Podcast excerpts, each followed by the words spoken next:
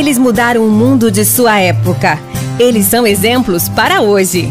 E aí, galerinha do Destrave, tudo bem com vocês? Meu nome é Mayara Mendes e eu estarei com vocês a partir de hoje para compartilhar histórias de jovens santos. Sim, jovens. Sabia que um jovem pode ser santo? Eu posso ser santa e você pode ser santo. E hoje eu vou contar a história de uma santa. Se chama Josefina Baquita. Sabia que Baquita não foi seu nome de batismo? Olha que curiosidade. Foi um nome dado pelas pessoas que a raptaram.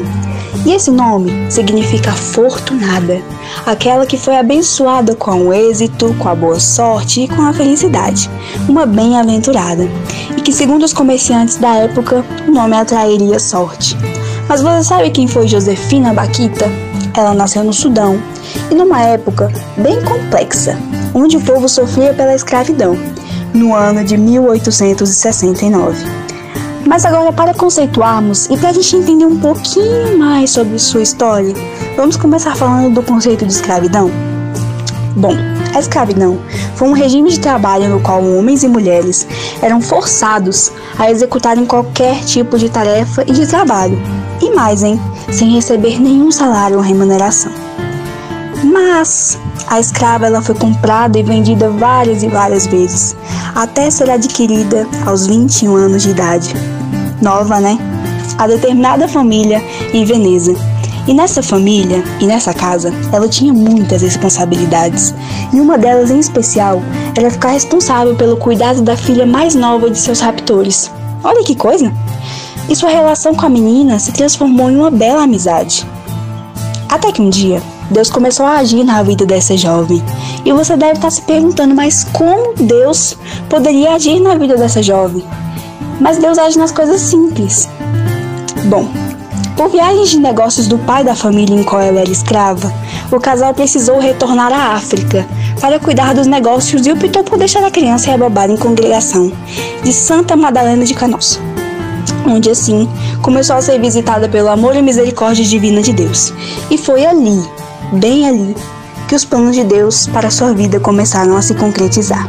Ela conheceu o Evangelho pela primeira vez, ela recebeu Jesus e se batizou, passando a se chamar Josefina.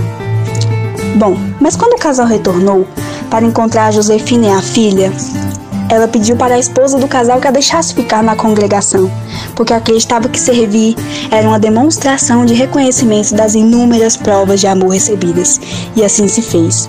Em 1869, ela teve a certeza de seu chamado divino. Ela realizou seus votos e assumiu a vida religiosa e os propósitos de Deus para a sua vida. Ela dedicou sua vida ao reino de Deus e na sua juventude. Olha que coisa mais linda! Buscando a alegria no servir, a humildade, a fé, pregando a importância de ser bom e amar a Deus, e de rezar, inclusive por aqueles que não conhecemos, reconhecendo assim a importância da oração e do amor ao próximo para a construção de uma vida justa e honesta. Sua história de vida nos faz entender e refletir um pouco sobre a ideia de que a santidade está ao alcance de todos e de qualquer cristão. Está no meu alcance. Isso também está no seu alcance. O caminho da santidade, ele é construído no cotidiano da nossa vida. Santo é quem faz da sua vida um altar do amor. Ela atingiu a santidade porque viveu com todas as consequências da caminhada, erros e acertos, alegrias e tristezas, luzes e trevas. Ser santo não é ser perfeito, pois são das nossas imperfeições que Deus nos molda e nos faz melhores a cada dia. Ela faleceu aos 78 anos, depois de muito lutar contra uma doença em que forçava a relembrar todos os horrores vividos nos tempos de escravidão, e da qual, segundo ela, ela foi libertada por Nossa Senhora. Mas depois de sua morte, ela se tornou famosa por interceder pelas pessoas que oravam em seu nome. Ela foi canonizada por João Paulo II em outubro do ano de 2000. Ela ficou reconhecida como Santa Irmã Morena. Tão espiritualizada e com tanta força e luz em lutas contra adversidades quase fatais recebeu o apelido carinhoso de Nossa Irmã Universal, dado pelo próprio João Paulo II. E por hoje é só, galerinha. Semana que vem a gente se encontra por aqui. Fiquem com Deus e até a próxima.